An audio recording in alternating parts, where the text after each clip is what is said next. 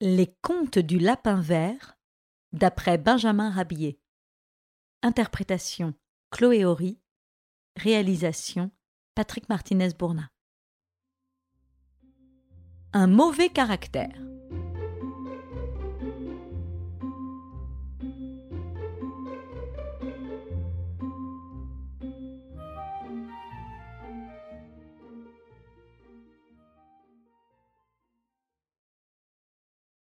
Une oie, qu'on appelait Gertrude, avait un bien mauvais caractère. Elle ne souffrait ni observation, ni moquerie, ni contradiction. Se promenant un matin dans la campagne, elle croisa un lapin, qui l'apostropha en ces termes. Bonjour, Gertrude au mauvais caractère. Gertrude, indignée, fondit sur Jeannot.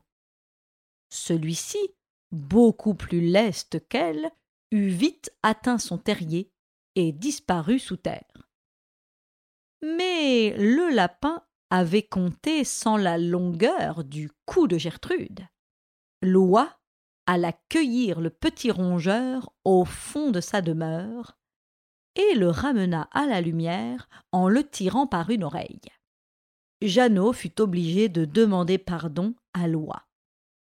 C'est à cette condition seule qu'elle rendit la liberté à sa victime et qui alla raconter l'aventure à ses parents et pleura à chaudes larmes son oreille meurtrie. Nous te vengerons, Jeannot, dit le père à son rejeton. Un soir que Gertrude regagnait la ferme, elle rencontra, sur son chemin, le canard Alfred. Celui-ci, d'humeur facétieuse, se mit plaisamment à imiter la démarche lente et incertaine de l'oie et à contrefaire son grognement habituel.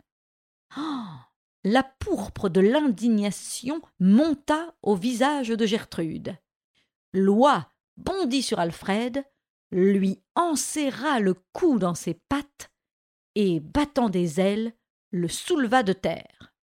Gertrude traîna son fardeau à travers chemins et prairies pendant un bon quart d'heure. Finalement, apercevant sous les fenêtres du teinturier un baquet rempli de teinture noire, elle laissa choir sa victime dans le récipient en lui disant Voilà de quoi t'éclaircir les idées. Alfred sortit du baquet noir comme la conscience d'un voleur de grand chemin. Poussant des coins-coins plaintifs, il regagna, clopin-clopant, la ferme hospitalière, en laissant la marque de ses pas sur le chemin poudreux. Quand Alfred parut, pas un de ses amis ne voulut le reconnaître. Ce ne fut qu'après d'amples explications sur son aventure que le canard imposer son identité. Un pauvre petit chat, qui ne s'était pas excusé en passant devant Gertrude, fut saisi par celle-ci et traîné jusqu'à la rivière où elle le précipita. Le pauvre chat, sous les yeux de sa mère attirée par ses cris, faillit se noyer. Fort heureusement pour lui, l'eau était peu profonde et il réussit à sortir de la rivière sain et sauf.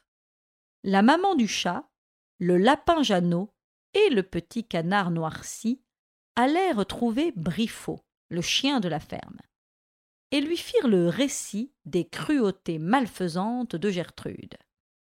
Vengez-nous s'écrièrent les trois plaignants. Comptez sur moi, dit le chien qui se rendit à la ferme et déroba dans la pharmacie un petit flacon d'opium, dont il versa quelques gouttes dans la pâtée de Gertrude. Gertrude, qui ne se doutait de rien, avala goulûment sa pâtée et, sous l'influence du narcotique, s'endormit quelques minutes après d'un sommeil de plomb. Briffaut profita du sommeil de Gertrude pour la transporter près du puits et de la trappe de la cave. Le chien ferma la trappe de façon à emprisonner et à maintenir les pattes de l'oie, puis il passa au cou de celle-ci le crochet qui servait à suspendre l'un des seaux en bois du puits.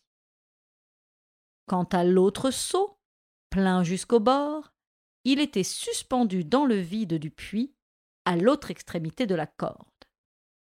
Ainsi amarré, le cou de Gertrude supportait un poids d'environ vingt-cinq kilos. Ses muscles se détendirent et son cou s'allongea. Quand le cou de la victime mesura deux mètres de long, Briffaut rendit la liberté à Gertrude, qui ne reprit ses sens qu'au bout d'une grande demi-heure. Quand elle voulut se remettre en marche, elle ne put soulever son long col, qui semblait ramper à terre comme un serpent. Bientôt, reprenant ses forces, Gertrude put redresser son cou et opérer son entrée dans la ferme. Loi, qui avait un mal de chien à tenir sa tête en équilibre, dédaigna les colibés et les sarcasmes qui accompagnaient sa marche.